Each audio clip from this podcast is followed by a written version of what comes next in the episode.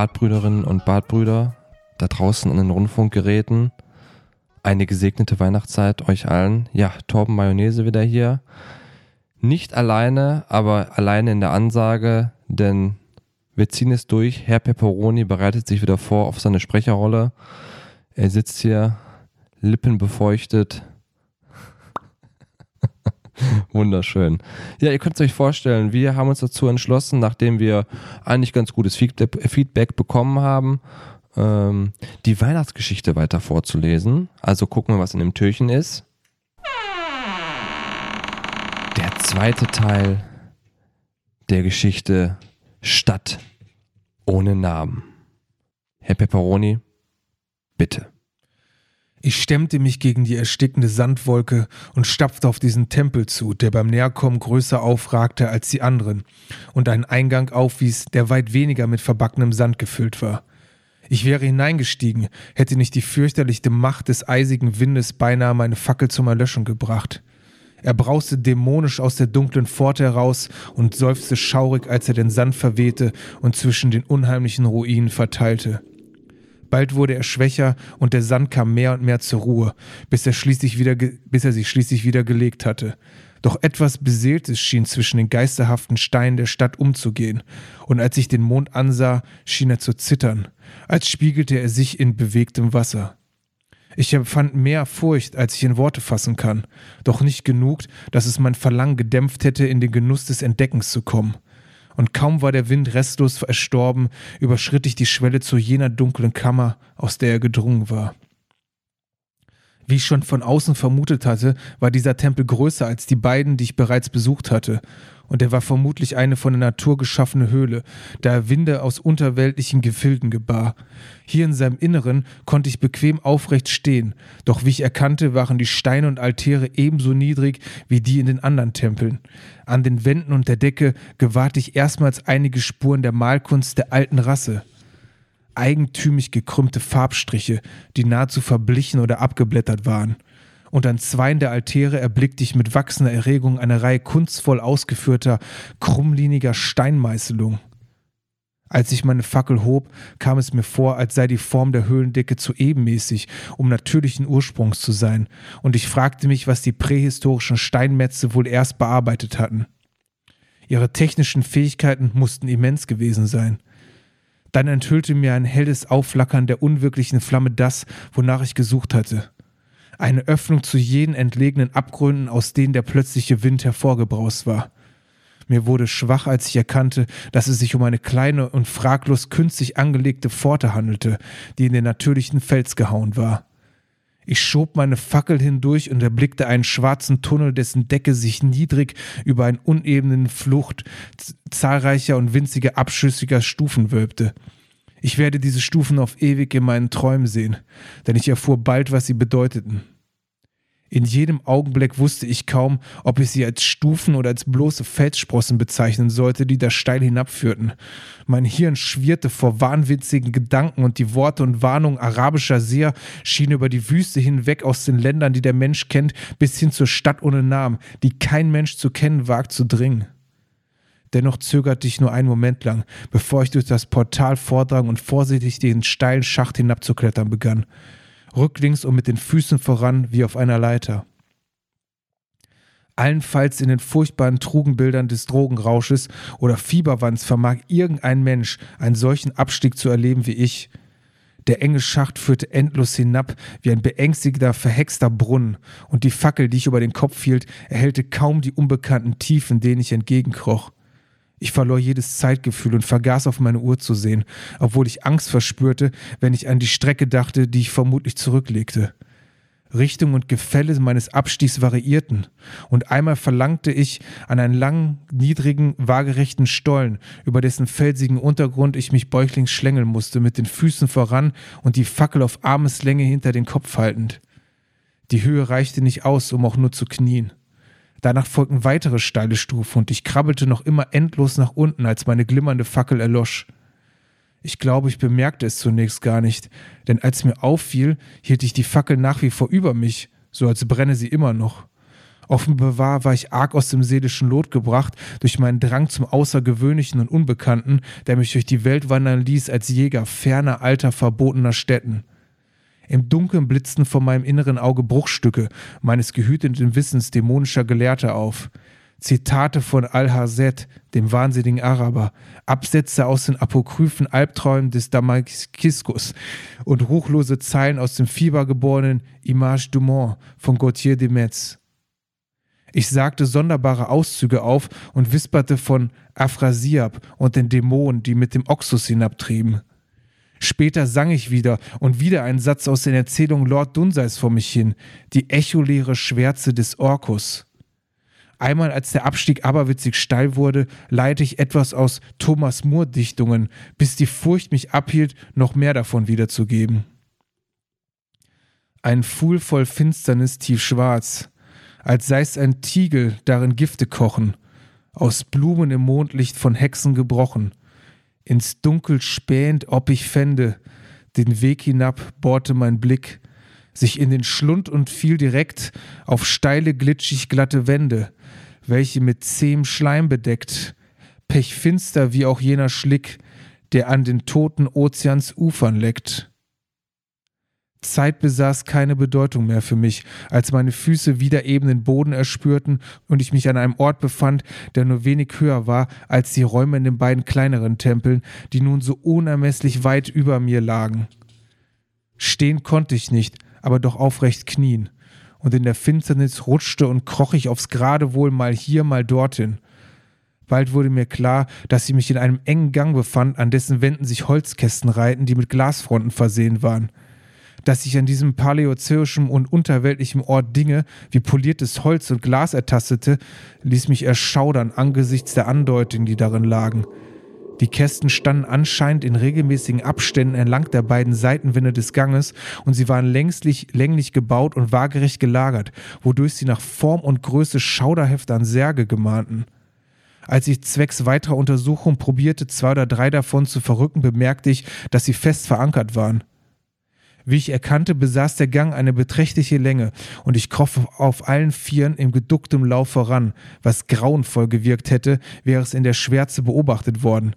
Dabei wechselte ich ab und an von einer Seite zur anderen, um meine Umgebung zu ertasten, um mich zu gewissern, dass die Wände und Kastenreihen sich weiter dahin zogen. Der Mensch ist das visuelle Denken so sehr gewöhnt, dass sich die Finsternis fast vergaß und mit dem endlosen Korridor aus Holz und Glas in seiner niedrigen Einförmigkeit so lebhaft vorstellte, als könnten meine Augen ihn sehen. Und dann, in einem Augenblick unbeschreiblicher Erregung, sah ich ihn wirklich. Wann genau meine Vorstellung zu realem Sehen wurde, kann ich nicht sagen. Doch von vorne wuchs allmählich ein Glühen heran, und mit einem Mal erkannte ich, dass ich die düsteren Umrisse des Korridors und der Kästen erblickte, enthüllt von irgendeiner unbekannten unterirdischen Phosphoreszenz.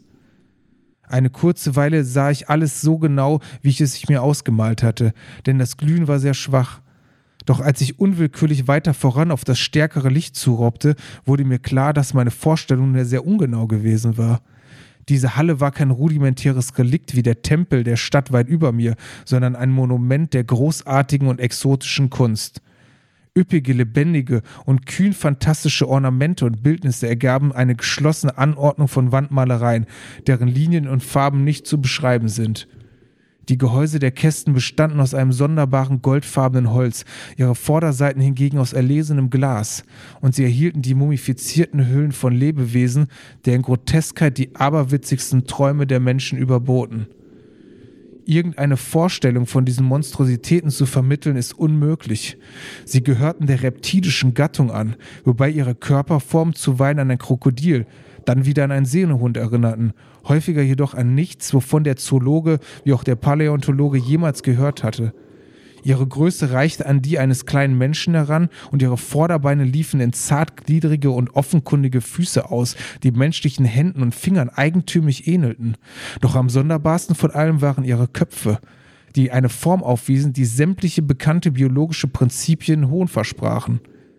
Nichts lässt sich etwas derartigem passend gegenüberstellen. Blitzartig schossen mir so verschiedenartige Vergleiche wie zur Katze, zur Bulldogge, zum sagenhaften Satyr und zum Menschen durch den Sinn. Sogar Jupiter selbst besaß keine solch mächtige vorspringende Stirn. Zugleich jedoch verwiesen die Hörner, die fehlenden Nasen und die alligatorartigen Kiefer dieser Organismen jenseits aller anerkannten Kategorien. Kurzfristig zweifelte ich an der Echtheit der Mumie und hegte fast den Verdacht, es handelte sich um ein künstliches Götzenbild.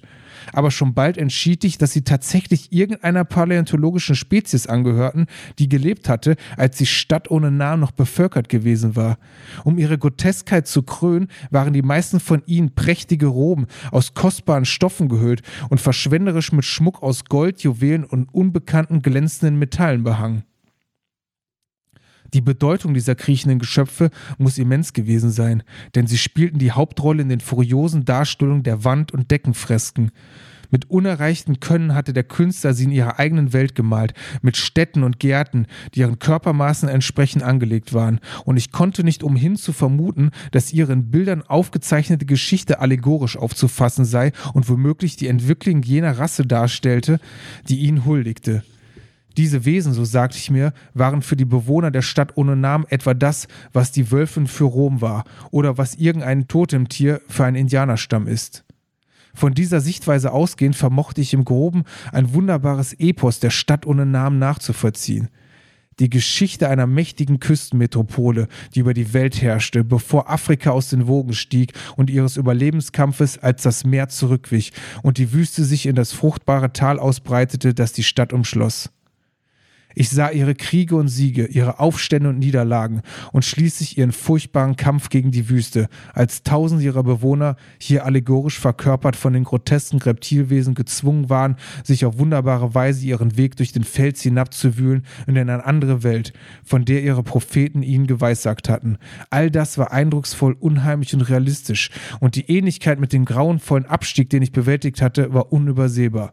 Ich erkannte sogar einzelne Gänge wieder. Als ich durch den Korridor weiter dem hellen Licht entgegenkroch, sah ich die späteren Stadien des gemalten Epos. Das, Abschied, das Abschiednehmen der Rasse, die die Stadt ohne Namen und das sie umgebende Tal mehr als zehn Millionen Jahre lang bewohnt hatte. Der Rasse, deren Seelen nicht scheiden wollten von den Schauplätzen, an denen ihre Körper so lange verweilt hatten, wo sie, als die Erde noch jung war, als Nomaden sesshaft geworden waren und jene urtümlichen Schreine in den jungfräulichen Fels schlugen, die anzubeten sie nie aufhörten. Nun im besseren Licht betrachtete ich die Bilder genauer und eingedenk dessen, was die seltsamen Reptilien stellvertretend für die unbekannten Menschen stehen mussten, grübelte ich über die Bräuche der Stadt ohne Namen. Viele Dinge waren außergewöhnlich und unerklärlich.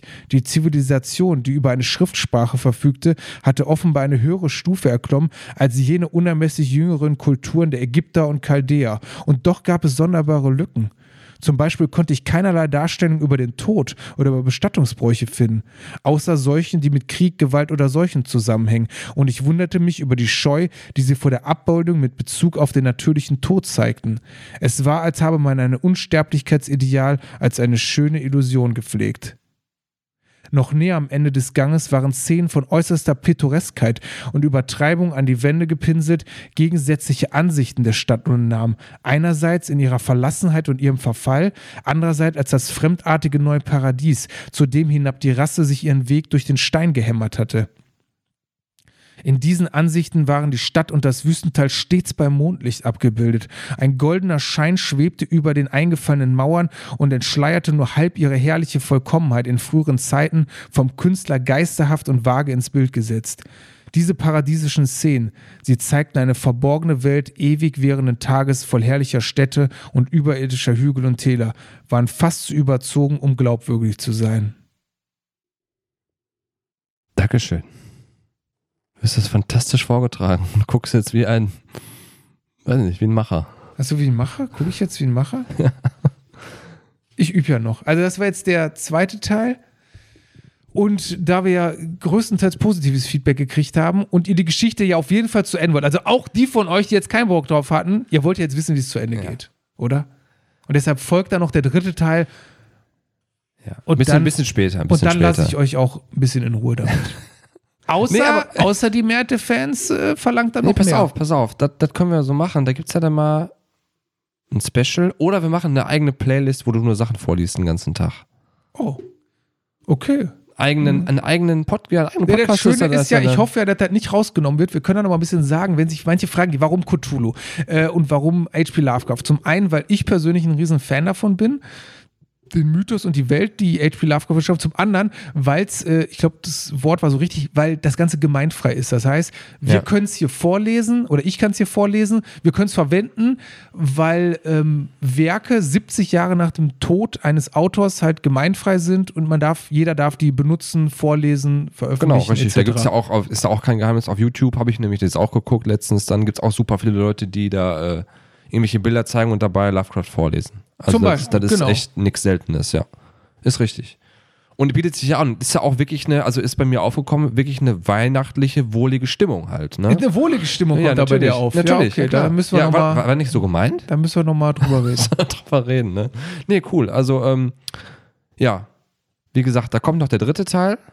Der, ist das eigentlich, ist das eigentlich so ein, so ein, so ein Kavums am Ende? Oder, also, der entdeckt ja, da habe ich das richtig verstanden, irgendwelche Wesen, macht er die alle kaputt? So wie, Ich- wie Rambo das machen würde, oder? Warten, Weißt du, okay. warten wir mal ab. Warten wir Also, mal Rambo ab. wird's tun, das sage ich Rambo nur. wird's tun. Gut, dann ähm, würde ich sagen, treten wir wieder aus dem Türchen aus. Es war uns eine Freude. Es war mir eine Freude, dem neuen großen Star am ähm, Ach, jetzt äh, ich sag mal, wie, wie sagt man, wie heißt denn der Beruf? Sprecher? ein Sprecher. Sprecher? Ne? Sprecher, Also Himmel, ich, Sprecher. Ich, ja. ich habe ja schon mal gesagt, wäre mein Traum, wenn jetzt so ein irgend so ein Ami-Schauspieler jetzt so richtig, ne, gerade so ins, der so der gerade kommt, ins ja. Game reingeht, rei- jetzt gerade reinkommt und da musst du Sprecher werden, ne, dann hast du ausgesorgt. Also der neue Leonardo DiCaprio oder ja, so. okay, den, den sprichst du, ne? So eine Ja, den ja, genau. Ja, okay.